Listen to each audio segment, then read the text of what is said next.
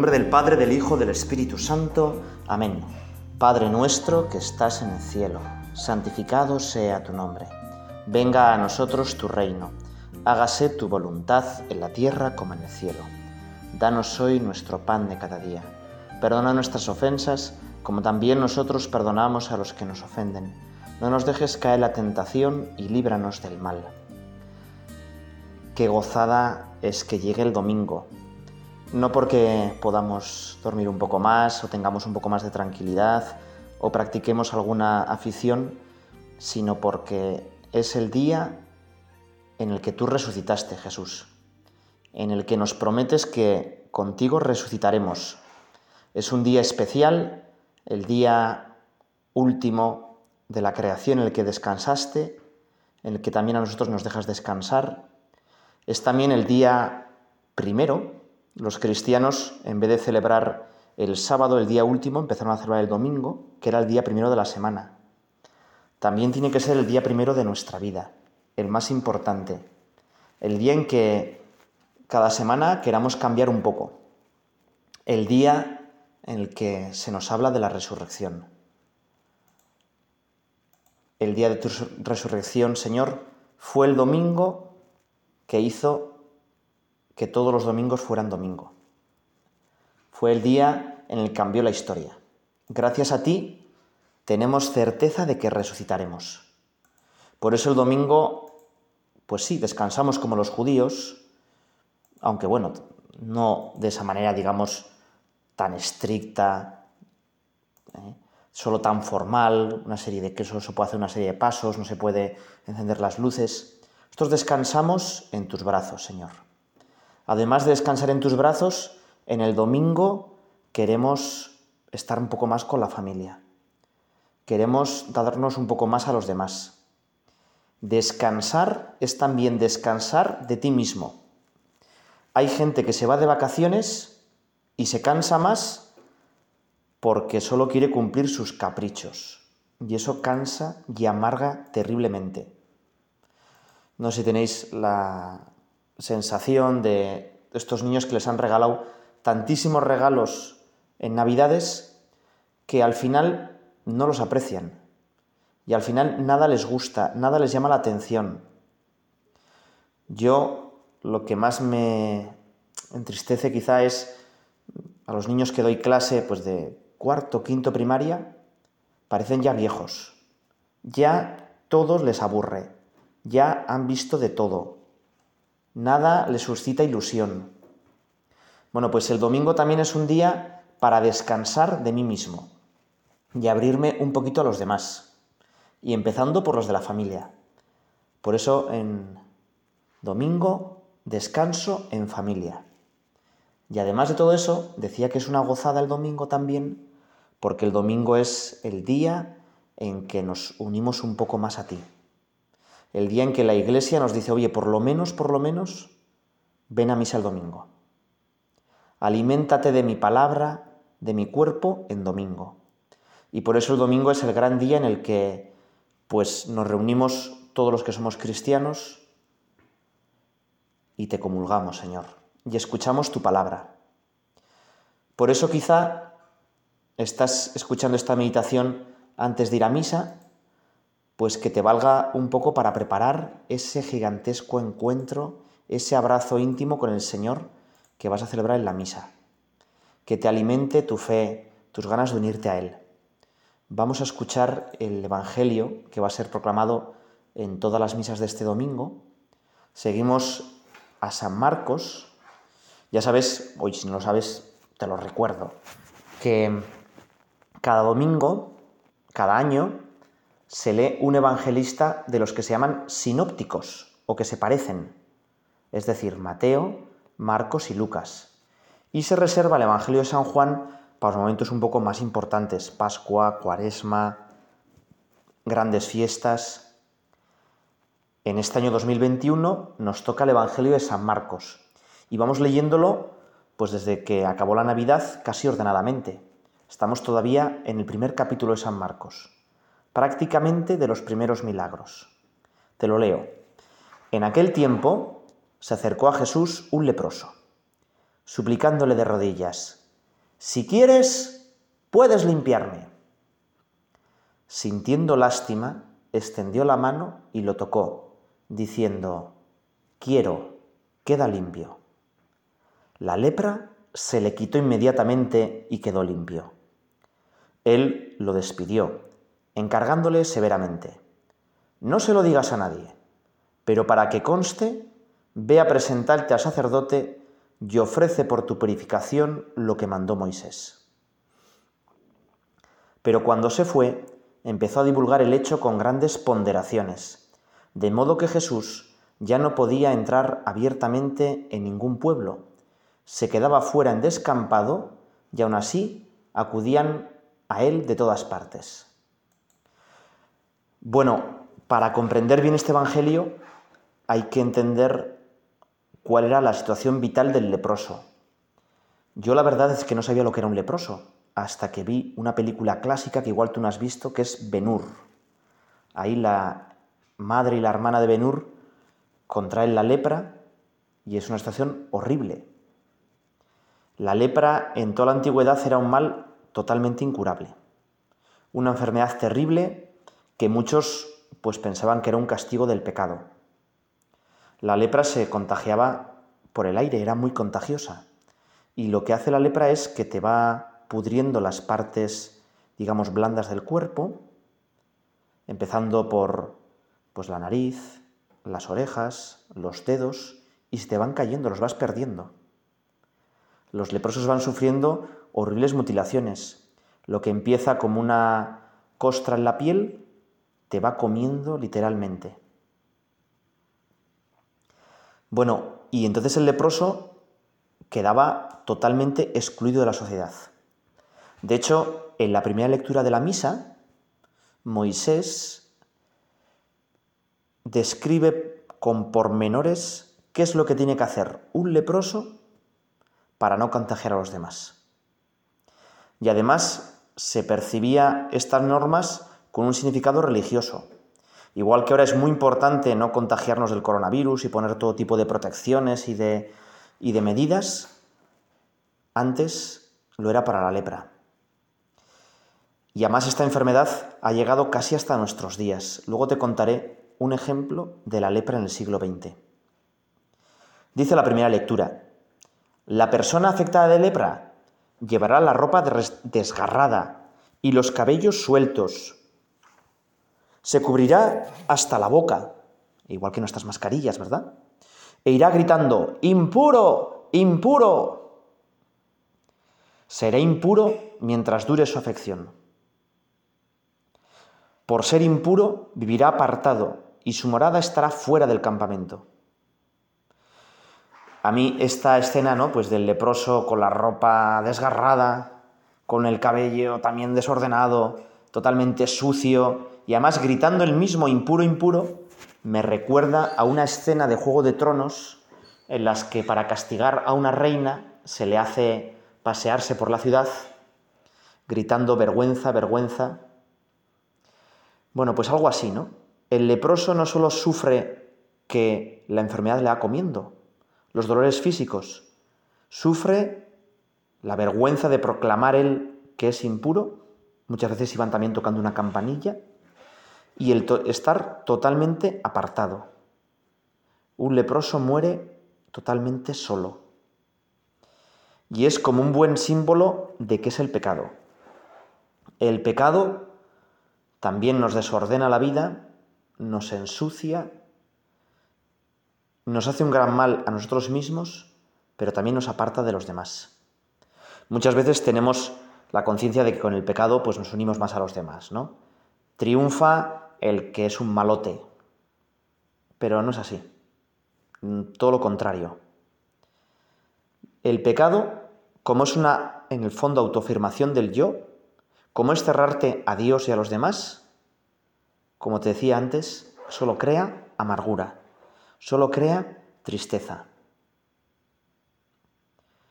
Bueno, pues tú y yo también somos leprosos. Todos tenemos nuestras pequeñas lepras, nuestras pequeñas costras. Yo también, como aquel ese leproso, estoy manchado.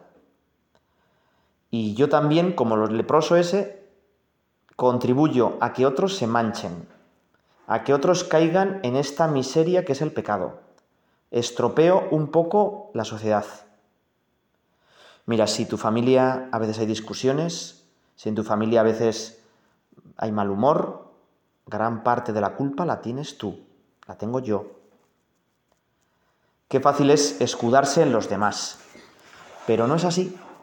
Y por eso lo primero que nos invita la Iglesia en todas las misas del domingo, y en todas, es a reconocer que no somos Superman, que no somos perfectos, que no hacemos todo bien. Si este leproso pensara que no es leproso, no habría acudido a Jesús. Por eso comenzamos la misa diciendo, Señor, ten piedad. Señor, sálvame. Señor, ayúdame. Quizás se lo puedes decir al Señor tú. Fíjate que todos estamos un poco manchados. Nuestras manos están un poco manchadas porque no las abrimos para dar, porque no las juntamos para rezar, porque las cerramos para golpear, porque las levantamos para amenazar en vez de para ayudar, por las chapuzas y trabajos que hacemos mal, y porque las extendemos como Eva hacia el fruto prohibido, hacia lo que sabemos que no está bien. Queremos coger atajos para nuestra felicidad. Y solo acabamos, no sé si has cogido algún atajo en el monte. Yo de vez en cuando cojo atajos en el monte y siempre acabo mal.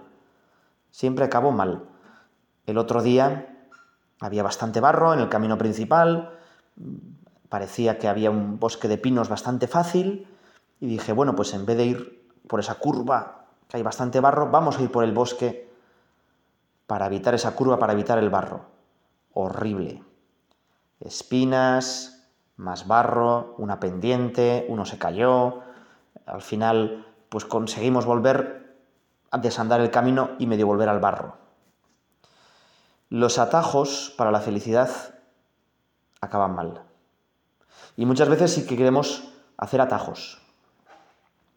Y hemos dicho que nuestras manos están manchadas y medio podridas, pero también nuestros labios están manchados de blasfemias y a veces se nos escapan, pero tal igual tampoco ponemos mucho interés en que no se nos escapen.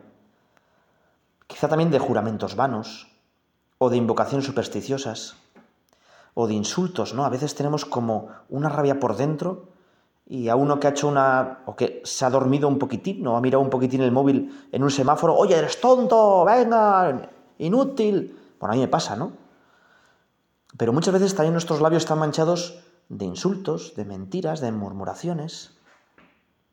O qué triste que nuestros labios solo hablen de mí.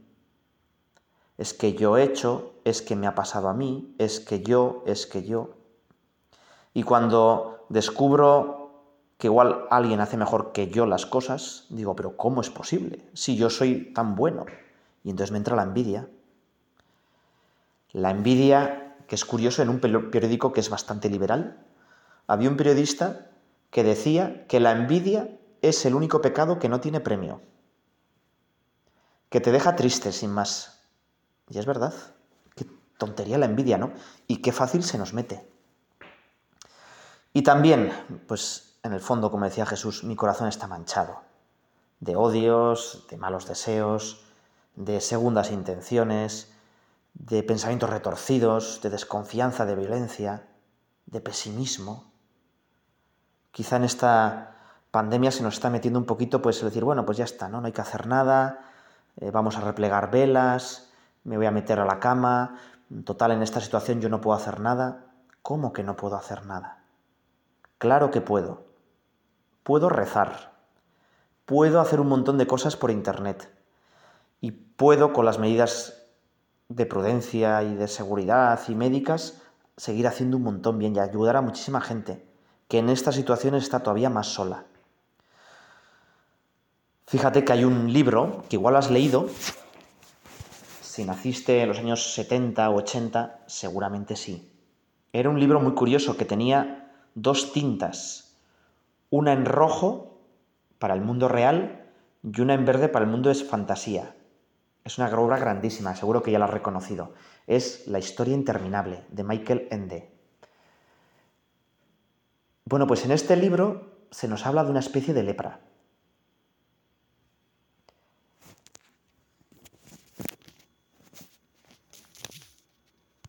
Te voy a leer un cacho de la historia interminable, que igual habrás leído. Dice un personaje, un, fuego fatuo, al este de mi país hay un lago, o mejor dicho, había un lago. Todo empezó porque un día el lago ya no estaba allí, simplemente había desaparecido, ¿comprendéis? Otro personaje dice, se secó. No, no, en tal caso habría allí ahora un lago seco. ¿No es así? Donde estaba el lago no hay nada, simplemente nada. ¿Un agujero? No, tampoco un agujero. Un agujero es algo y allí no hay nada. Mm, ¿Pero qué aspecto tiene esa nada? Eso es lo que es difícil de describir. En realidad no se parece a nada, es que no hay palabras para describirlo. Como si uno se quedara ciego, no, no exactamente. ¿Pero ha ocurrido solo en un lugar? Bueno, al principio sí, pero cada vez el lugar se hizo mayor. Cada vez faltaba algo más en la región. El super sapo que vivía con su pueblo en ese lago desapareció de repente. También empezó en otros lugares. Al principio era muy pequeño, el tamaño del huevo de una gallina, pero esos lugares se ensanchaban y si alguien por descuido ponía el pie en ellos o la mano, o lo que hubiese entrado allí, desaparecía también. Por lo demás, no es doloroso. Lo único que pasa es que al que sea le falta por dentro un pedazo. Algunos hasta se han tirado dentro intencionadamente, al ver que la nada se les acercaba demasiado. Tiene una fuerza de atracción irresistible que se hace tanto más intensa cuanto mayor es el lugar. Ninguno de nosotros puede explicar qué es esa cosa horrible, de dónde viene, ni qué se puede hacer contra ella. Bueno, a mí el leproso, que se le van cayendo las partes del cuerpo, me recuerda a esto, ¿no? Una persona que se va muriendo a cámara lenta. Y hay tantas personas que se mueren a cámara lenta que dentro de ellos tienen pues la nada. Nuestra sociedad llena de cachivaches, de tecnologías, que lo sabemos casi todo, está vacía, está hueca, está llena de nada. Solo piensa las toneladas y toneladas de nada, de engaño que corren por Internet. En la información, en la diversión, en la cantidad de pornografía que hay. ¿Qué has estado viendo en la tele? Nada. ¿Qué echaban? No, nada, tonterías. Me distraía así, muy llamativo, lleno de colores, lleno de ruidos. Pero ¿qué hay detrás? Nada. ¿Cuánta gente cae en esa nada? ¿Cuánta gente mm, pues siente su alma vacía? ¿Para qué vives? Para nada. Y la nada no duele, solo te deja vacío, te deja triste. Hay otra frase de la historia interminable, ¿no? Hay que luchar contra la tristeza para que no te arrastre. Quizá el pecado, lo peor es que nos vacía, nos mata por dentro, nos hace que ya no podamos estar con Dios. Y nosotros somos los que tenemos que luchar contra esta nada. En otro libro de Michael Ende, Momo, los hombres grises se fuman las horas, la vida, van siempre corriendo para no hacer nada. Y por eso precisamente son hombres grises, no hay color en su vida. Pues tú y yo vamos a pedirle al Señor que nos cure de esta nada, que nos haga coloridos, que nos haga llenos de Él. El leproso con valentía, porque no podía acercarse a Jesús, se acerca a Jesús. Y esto quizá es lo primero que tenemos que hacer. Eh, reconocer que estamos podridos, que estamos vacíos, que la nada ha llegado a nuestra vida.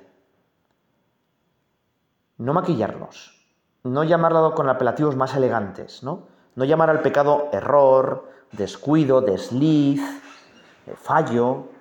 No, es pecado, es corrupción, es maldad. Y es normal que estemos avergonzados de hacerlo. Y reconocer esto con humildad. Y mucho menos, a veces, chapoteamos en nuestros errores, ¿no? Como queremos justificarlos, pues pensamos que eso está bien. Pues no. Ponernos con humildad delante del Señor, pero con humildad y valentía. El leproso con valentía se pone delante del Señor. Reconoce su situación de impureza y confiesa su incapacidad.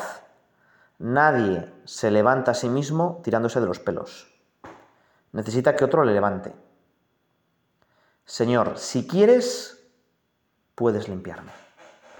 Y lo mismo le decimos al Señor. Señor, si quieres, puedes limpiarme. Tú y yo en este momento nos ponemos delante del Señor. Señor, mira mi nada, mira mi incapacidad. Si quieres, puedes limpiarme.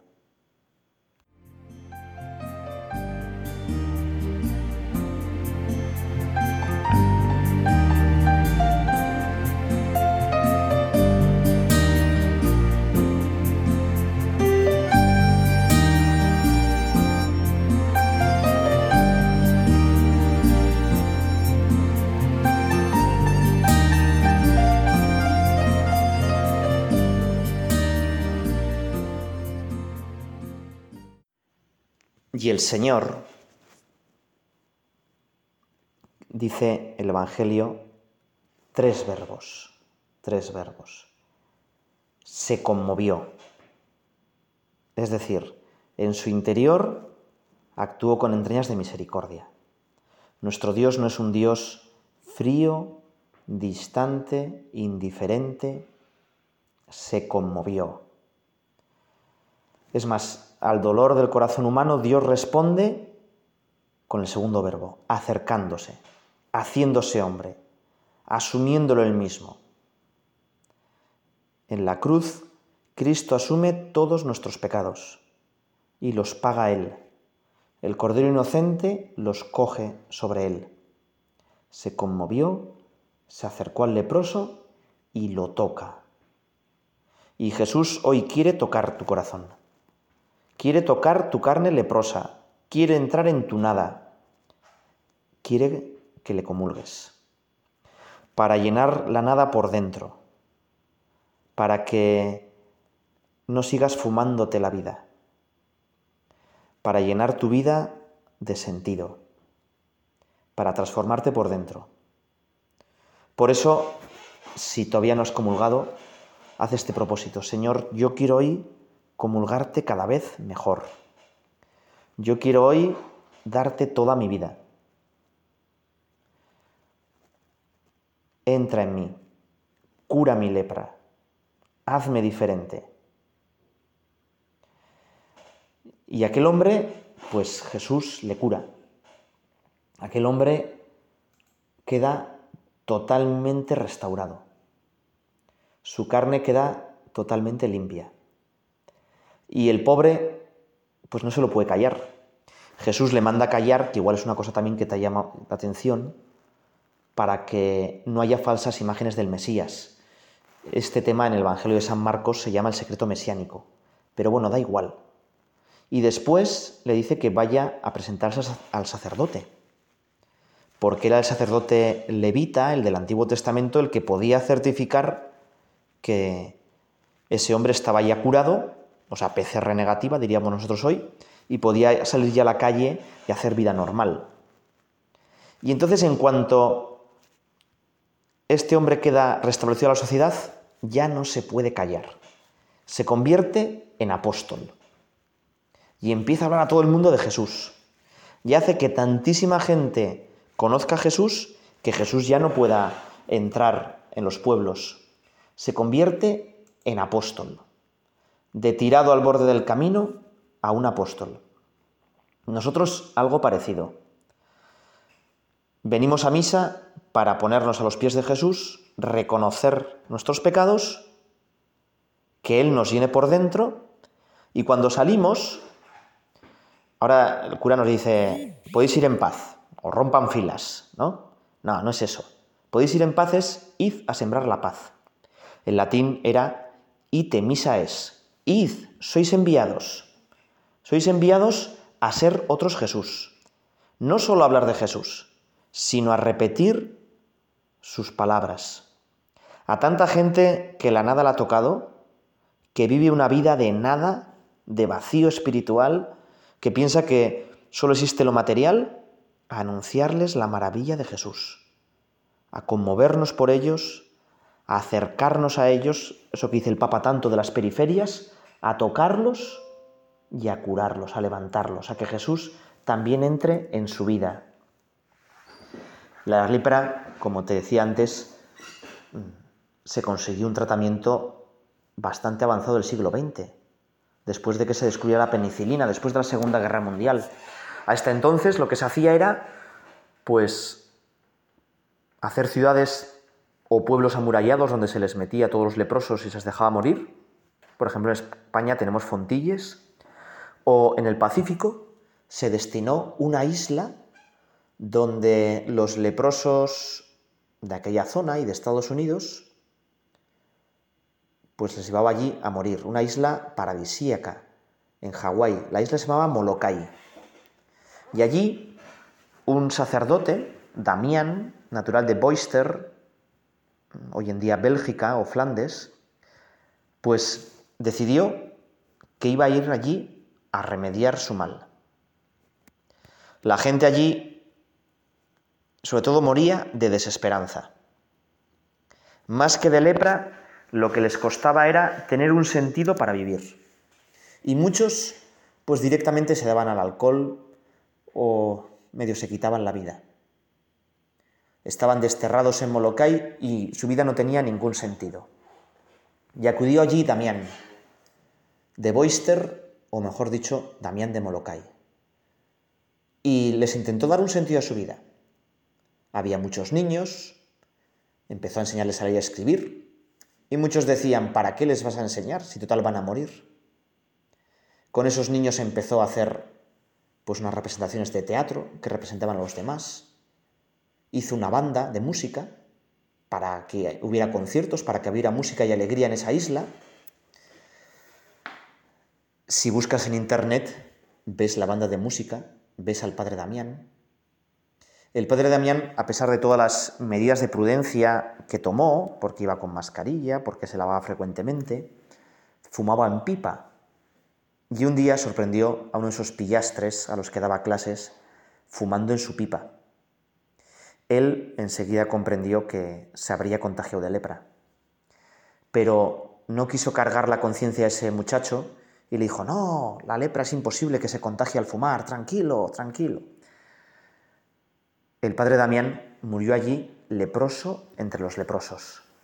Imagen de un Cristo que también se ha hecho leproso entre los leprosos. Quizá tú y yo no vamos a ir nunca a una leprosería o no vamos a tener esas circunstancias tan extremas, pero sí que tenemos que conmovernos, acercarnos y tocar a tanta gente leprosa, a tanta gente que está esperando que le curemos de la nada. En la historia interminable, la nada se puede curar si hay gente que tiene sueños, que tiene grandes deseos, que no está vacía. Vamos a pedirle al Señor que tengamos grandes deseos de curar este mundo afectado por la lepra, afectado por la nada. Señor, siémbrate en mi vida, que hoy en la Eucaristía me cures de mi nada y me ayudes a ser tu presencia en el mundo para curar a tantos de la nada. Santa María Inmaculada, por ti vino Jesús al mundo, por ti el mundo se llenó. Ayúdanos. Dios te salve María, llena eres de gracia, el Señor es contigo. Bendita tú eres entre todas las mujeres, y bendito es el fruto de tu vientre Jesús. Santa María, Madre de Dios, ruega por nosotros pecadores, ahora y en la hora de nuestra muerte. Amén.